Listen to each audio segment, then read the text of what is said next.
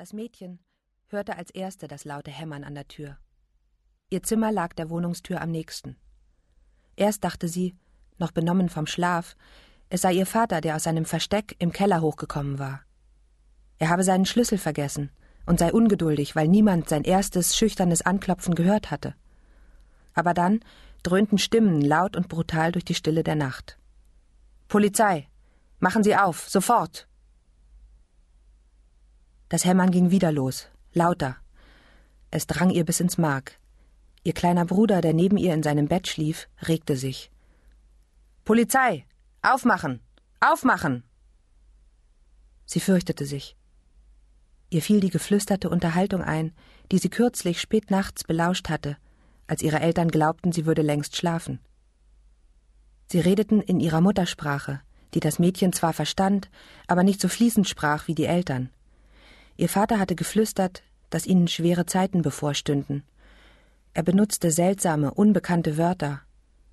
Lager, Einpferchen, große Zusammentreibung, Verhaftungen im Morgengrauen. Und das Mädchen überlegte, was das alles wohl bedeuten mochte. Ihr Vater hatte gemurmelt, dass nur die Männer in Gefahr seien, nicht die Frauen, nicht die Kinder, und dass er sich jede Nacht im Keller verstecken würde. Am Morgen hatte er dem Mädchen erklärt, es sei sicherer, wenn er für eine Weile unten schliefe, bis die Dinge sich wieder beruhigt haben. Welche Dinge denn? dachte das Mädchen. Was bedeutete beruhigt? Aufmachen. Polizei. Das Mädchen lief mit leisen Schritten zum Zimmer ihrer Mutter am Ende des Flurs. Ihre Mutter wachte sofort auf, als sie ihr die Hand auf die Schulter legte. Es ist die Polizei, Maman, flüsterte das Mädchen. Sie schlagen an die Tür. Ihre Mutter schlüpfte mit den Beinen unter der Decke hervor und strich sich das Haar aus dem Gesicht. Das Mädchen fand, sie sah müde aus, alt, viel älter als ihre dreißig Jahre. Wieder die lauten Stimmen. Die Mutter zog hastig einen Morgenmantel über ihr Nachthemd, fasste das Mädchen an der Hand und ging zur Tür. Ihre Hand war heiß und feucht. Ja? Sagte die Mutter furchtsam, ohne den Riegel aufzuschieben. Eine Männerstimme. Sie rief ihren Namen. Ja, Monsieur, das bin ich, antwortete sie. Ihr Akzent kam deutlich heraus, beinahe hart. Machen Sie sofort auf, Polizei. Die Mutter griff sich an die Kehle, und das Mädchen bemerkte, wie blass die Mutter war. Sie wirkte wie ausgeblutet, wie erstarrt. Wieder hämmerten die Männer gegen die Tür. Die Mutter öffnete sie ungeschickt mit zittrigen Fingern. Das Mädchen zuckte zusammen, in Erwartung, grüngraue Uniformen zu sehen. Zwei Männer standen dort. Der eine war ein Polizist, erkennbar an seinem dunkelblauen, knielangen Umhang und der hohen zylindrischen Kappe. Der andere trug einen beigefarbenen Regenmantel. Er hielt eine Liste in der Hand. Er wiederholte den Namen der Mutter und den Namen des Vaters. Er sprach akzentfrei Französisch. Dann sind wir sicher, dachte das Mädchen. Wenn sie Franzosen sind und keine Deutschen, sind wir nicht in Gefahr. Die Mutter zog ihre Tochter fest an sich. Das Mädchen spürte den Herzschlag der Mutter durch den Morgenmantel hindurch. Sie wollte sie wegstoßen wollte, dass die Mutter Haltung bewahrte und den Männern kühn entgegentrat. Mein Mann ist nicht hier, stammelte die Mutter. Ich weiß nicht, wo er ist. Ich weiß es nicht. Der Mann mit dem beigefarbenen Regenmantel drängte an ihnen vorbei in die Wohnung. Beeilung, Madame. Sie haben zehn Minuten. Packen Sie ein paar Sachen ein. Genug für ein paar Tage. Die Mutter rührte sich nicht. Sie starrte den Polizisten an. Er stand auf dem Treppenabsatz mit dem Rücken zur Tür. Er wirkte gleichgültig, gelangweilt. Sie legte eine Hand auf seinen marineblauen Ärmel. Monsieur, bitte, hob sie an. Der Polizist drehte sich um, wischte ihre Hand weg. Ein harter, leerer Ausdruck lag in seinen Augen. Sie haben doch gehört. Sie kommen mit uns. Ihre Tochter auch. Tun Sie einfach, was man Ihnen sagt. Paris, Mai 2002 Bertrand kam wie üblich zu spät. Ich versuchte mich nicht zu ärgern, tat es aber dennoch. Zoe lehnte gelangweilt an der Hauswand. Sie sah ihrem Vater so ähnlich, dass ich manchmal lächeln musste. Heute nicht. Ich blickte an dem alten, hohen Gebäude hinauf. Mamets Haus. Die alte Wohnung von Bertrands Großmutter. Bald würden wir dort wohnen. Wir würden den Boulevard du Montparnasse mit seinem Verkehrslärm, den unablässig heulenden Sirenen der Ambulanz bei drei benachbarten Krankenhäusern, seinen Cafés und Restaurants verlassen, um in diese ruhige, schmale Straße am rechten Seineufer zu ziehen. Freute ich mich über den Umzug? Ich wusste es nicht.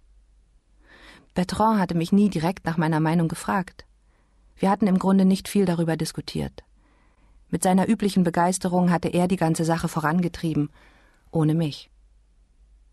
Da kommt er, sagte Zoe. Nur eine halbe Stunde zu spät. Wir beobachteten, wie Bertrand mit seinem geschmeidigen Gang die Straße entlang geschlendert kam. Schlank, dunkel, Sexappeal verströmend, der Prototyp eines Franzosen. Er telefonierte, wie gewöhnlich. Hinter ihm lief sein Geschäftspartner, der bärtige, rotwangige Antoine. Ihre Büros befanden sich in der Rue de l'Arcade, gleich hinter La Madeleine. Bertrand war lange Zeit Mitarbeiter in einem Architekturbüro gewesen, schon vor unserer Heirat. Aber vor fünf Jahren hatte er sich zusammen mit Antoine selbstständig gemacht. Bertrand winkte uns zu, zeigte dann aufs Telefon, wobei er die Brauen zusammenzog und einen finsteren Blick aufsetzte. Als könnte er den Menschen am anderen Ende nicht abwimmeln, spöttelte Zoe. Na klar. Zoe war erst elf, aber manchmal wirkte sie schon wie ein Teenager. Es war etwas Erwachsenes an ihrem ernsthaften Blick aus den nussbraunen Augen, an der nachdenklichen Art, wie sie das Kinn hob. Sie war schon immer so gewesen, selbst als kleines Kind. Ruhig, reif, manchmal zu reif für ihr Alter. Antoine gesellte sich zu uns und begrüßte uns, während Bertrand weiter telefonierte.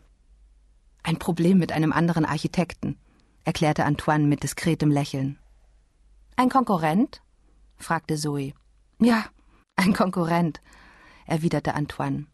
Zoe seufzte. Was bedeutet, dass wir womöglich den ganzen Tag hier herumhängen? Ich hatte eine Idee. Antoine, hast du zufällig einen Schlüssel für Madame Tessacks Wohnung? I do have it, Julia, sagte er strahlend. Antoine antwortete immer auf Englisch, wenn ich Französisch sprach. Ich vermutete, er tat es aus Freundlichkeit, aber insgeheim nervte es mich. Es gab mir das Gefühl, mein Französisch sei noch immer ungenügend, nach all den Jahren, die ich bereits hier lebte. Antoine präsentierte mit großer Geste den Schlüssel. Wir beschlossen zu dritt vorzugehen. Wir gingen durch den belaubten, kühlen Hof zum Fahrstuhl. Ich hasse diesen Fahrstuhl, sagte Zoe. Den müsste sich Papa mal vornehmen.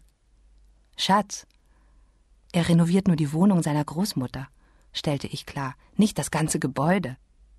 Das sollte er aber, sagte sie. Während wir auf den Fahrstuhl warteten, trillerte mein Handy die Darth Vader Melodie. Ich schaute nach der Nummer auf dem Display. Es war Joshua, mein Boss. Ich meldete mich. Ja? Joshua kam gleich zur Sache, wie immer. Wir brauchen dich um drei Uhr hier, um die Juli-Ausgabe abzuschließen. Ende der Durchsage.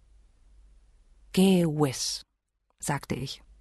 Ich hörte ein Glucksen am anderen Ende, bevor er auflegte. Joshua fand es immer lustig, wenn ich Gewiss sagte.